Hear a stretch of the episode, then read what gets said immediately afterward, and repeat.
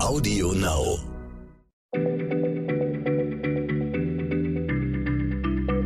Schneller Schlau, der kurze Wissenspodcast von PM.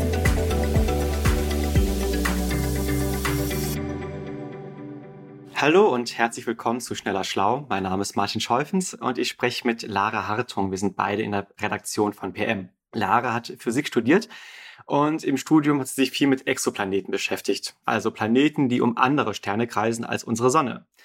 Und da wir Menschen ja gerade unsere eigene Erde zerstören, will ich mich mal auf den Weg machen mit ihr und zu fragen, gibt es eigentlich eine zweite Erde, in die wir hinflüchten könnten? Also gibt es eigentlich in der Tiefe des Alls einen Exoplaneten, der unserer Erde gleicht und auf dem man auch leben könnte? Und wie findet man einen solchen? Ich würde jetzt mal vermuten, man nimmt sich ein Teleskop und schaut einfach mal in die Tiefe des Alls, oder? Ja, hallo Martin. Ein Teleskop braucht man auf jeden Fall und zwar am besten ein möglichst großes und gutes. Ähm, so einfach, dass man einfach durchgucken kann und nachschauen kann, geht's leider nicht, weil Planeten halt extrem schwach leuchten. Anders als ein Stern erzeugen sie selber kein Licht, sondern reflektieren nur einen Bruchteil des Lichts von ihrem Mutterstern. Wenn man durch ein Teleskop guckt und auf Planetenjagd geht, wird man also nur Sterne sehen, weil die das einfach ganz krass überstrahlen. Das heißt, man kann das schon so machen. Und eine Handvoll Planeten wurden sogar so entdeckt, dass man einfach durchs Teleskop geguckt hat und am besten den Stern ein bisschen mit abgedeckt hat. Aber so findet man halt höchstens gewaltige Gasriesen. Gasriesen, das sind ja so Planeten wie in unserem Sonnensystem Jupiter und Saturn. Das sind jetzt keine sonderlich angenehmen Orte zum Leben. Die bestehen ja auch eben aus Gas, haben dementsprechend keine feste Oberfläche. Was bräuchte es denn eigentlich bei einem Planeten, damit darauf Leben entstehen kann? Du sagst es schon, erstmal einen festen Boden, also ein Gesteinsplanet wäre praktisch. Und für Leben, wie wir es kennen, muss es fließendes Wasser geben können. Und das geht nur, wenn der Planet in einem ganz bestimmten Abstand um den Stern kreist. Wenn er zu nah dran ist, verdampft das Wasser zu weit weg und der Planet gefriert zu einer Eiswelt wie Uranus oder Neptun. Und AstronomInnen sprechen bei diesem Bereich von der habitablen Zone. Je nachdem, wie groß der Stern ist, um den der Planet kreist, kann es näher oder weiter weg vom Stern sein als die Erde, wenn der Stern halt stärker strahlt, ist es weiter weg. Wenn er schwächer strahlt, ist es näher dran. Okay, wenn wir uns jetzt auf die Suche nach so einem Planeten machen, wie findet man ihn denn? Also die meisten Exoplaneten, die wir bislang kennen, wurden von großen Weltraumteleskopen wie Kepler oder TESS entdeckt. Die scannen einfach eine ganz große Anzahl von Sternen regelmäßig und gucken, wie sich über die Zeit deren Helligkeit entwickelt. Und sie suchen dabei nach sogenannten Transits. Das sind immer wieder regelmäßig auftretende kleine Schwankungen in der Helligkeit. Wenn nämlich ein Planet vor dem Stern vorbeizieht, ist das wie so eine kleine Mini-Sonnenfinsternis. Wenn der Planet zwischen uns und dem Stern steht, verdeckt er einen Teil des Sterns und der Stern wird scheinbar ein klein bisschen dunkler. Und das Schöne daran ist, dass der Transit uns ganz viel verrät. Der verrät uns nicht nur, dass da ein Planet ist, sondern auch was für einer. Denn wie regelmäßig, wie oft der Stern sich verdunkelt, sagt uns, wie lange der Planet braucht, um einmal um den Stern zu kreisen. Und aus der Zeit, die der Planet braucht, um den Stern zu umrunden, können AstronomInnen den Abstand berechnen, also wie weit der Planet von seinem Stern entfernt ist. Und daraus ergibt sich dann wiederum, wie heiß es auf dem Exoplaneten ist. Und man kann sogar noch was rausfinden durch den Transit, nämlich wie groß der Planet ist. Je größer der Planet ist, desto stärker dunkelt er den Stern ab. Ich finde ganz schön krass, wie man aus einer einzigen Messung so viel Information auf einmal herausziehen kann. Also wir entdecken nicht nur den Planeten, nicht weil wir ihn direkt sehen, sondern weil wir seinen Mutterstern beobachten und dann merken, dass die scheinbar etwas dunkler wird, eben weil der Exoplanet sich davor schiebt.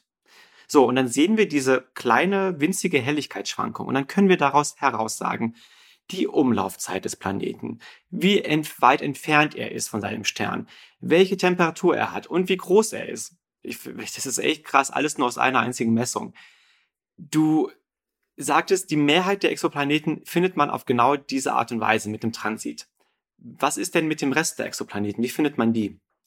Die meisten von denen gehen aufs Konto einer zweiten Suchmethode, der sogenannten Radio Velocity Methode. Das ist auch die Methode, mit der angefangen wurde, mit der in den 90er Jahren die ersten Exoplaneten überhaupt entdeckt wurden. Dabei nutzen Forschende aus, dass nicht nur der Planet um den Stern kreist, sondern der Planet ja auch am Stern zieht, weil er selber etwas wiegt und dadurch der Stern auch noch ein ganz kleines bisschen um den Planeten kreist. Wenn der Stern also am Firmament ein ganz klein bisschen kreist, dann ist das ein Hinweis, dass da ein Exoplanet ist, der an ihm zieht. Das ist natürlich viel zu schwach, als dass man das direkt beobachten kann. Die Bewegung ist winzig klein. Aber man kann einen Trick nutzen, nämlich den Doppler-Effekt, um die Bewegung sichtbar zu machen. Den Begriff kenne ich, Doppler-Effekt. Ich kenne ihn allerdings in einem ganz anderen Zusammenhang. Bei Schallwellen kenne ich den, etwa bei Autos. Das klingt ja dann immer, wenn die an einem vorbeifahren, so. Man hat zuerst mal einen sehr hohen Ton und wenn die auf einen zukommen und wenn die wegfahren, dann sind die auf einmal tiefer. So. Das ist irgendwie der Doppler-Effekt, habe ich mal gelernt. Aber was hat das denn jetzt mit Sternen zu tun? Das hat insofern mit Sternen zu tun, als dass sowohl Schall als auch Lichtwellen sind. Und wenn sich nun der Stern, der die Lichtwelle aussendet, auf uns zubewegt, wird die Welle beim Absenden quasi so ein bisschen zusammengedrückt. Genauso wie das der Schall würde, wenn sich das Auto auf uns zubewegt. Dadurch hat das Licht eine höhere Frequenz und das heißt bei Licht, dass es einen Blauschicht bekommt. Bei Schall bedeutet das, dass es ein höherer Ton wird. Und wenn sich der Stern andersrum von uns wegbewegt, wird die ausgesendete Lichtwelle gestreckt und dadurch röter. Und wenn man jetzt das Licht von Sternen mit Planeten analysiert, kann man genau das sehen, nämlich dass es immer regelmäßig einen ganz kleinen Rotstich und einen ganz kleinen Blaustich kriegt. Und der ist umso stärker, je mehr der Planet am Stern zieht, also je schwerer der Planet ist. Das sind echt geile Tricks, die AstronomInnen nutzen, um Exoplaneten zu entdecken. Dass man überhaupt auf diese Idee kommt, mit diesem, dass das Licht sich leicht verändert und so einen leichten Blaustich und so einen leichten Rotstich hat und dass deswegen deiner Nähe ein Exoplanet ist. Das ist irre. Und dass man dann auch noch so viel herausfindet über diese Planeten, eben zum Beispiel die Schwere.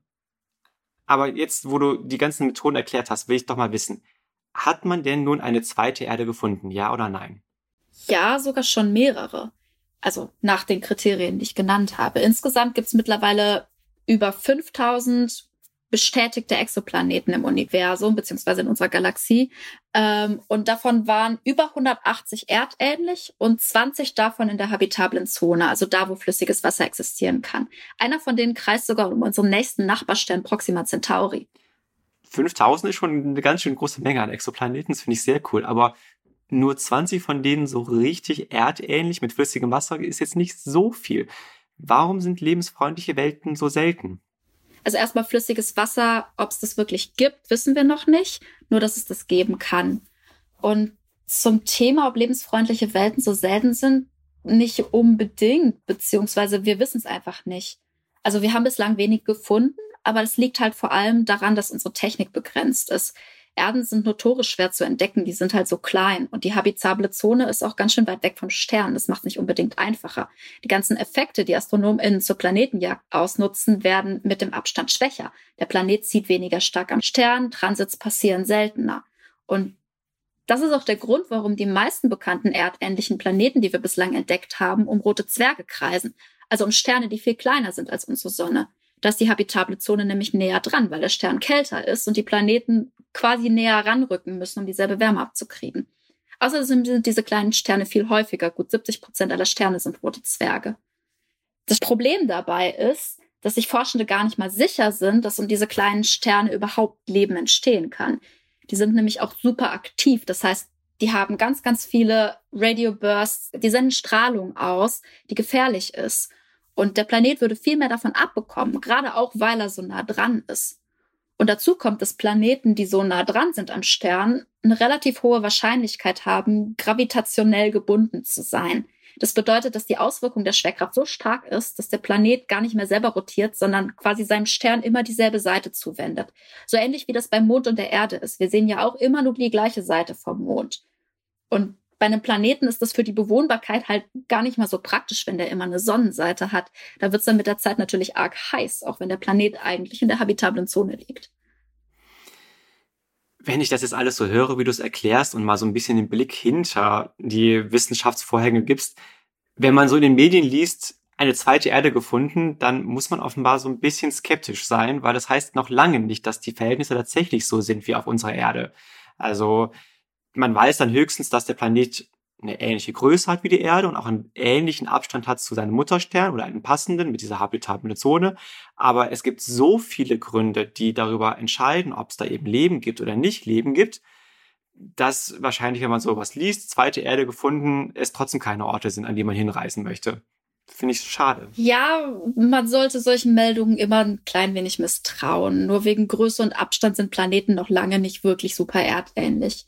Und selbst wenn man so Sachen wie Strahlung rausrechnet, heißt habitable Zone halt auch nicht immer das Gleiche. Es gibt verschiedene Methoden, die zu bestimmen.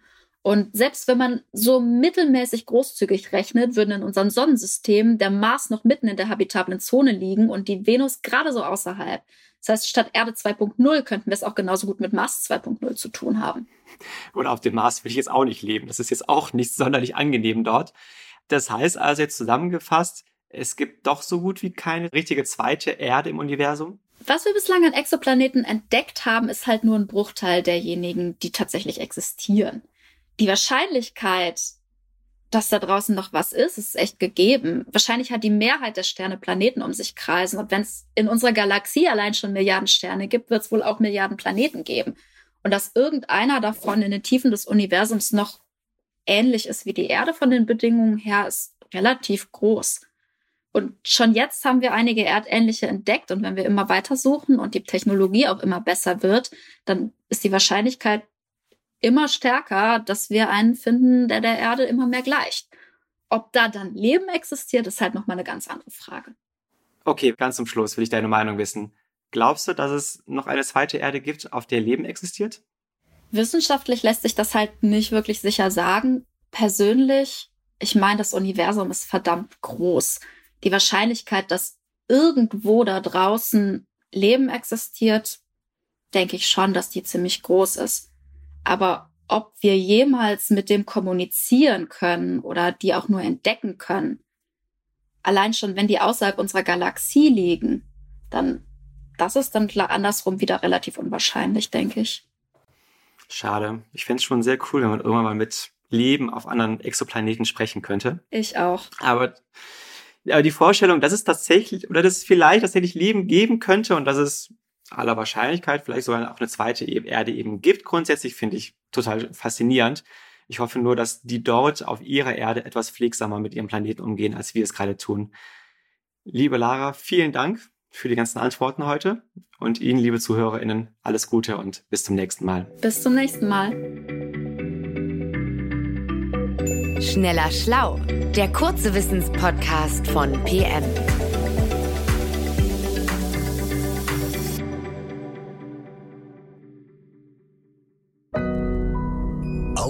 Now.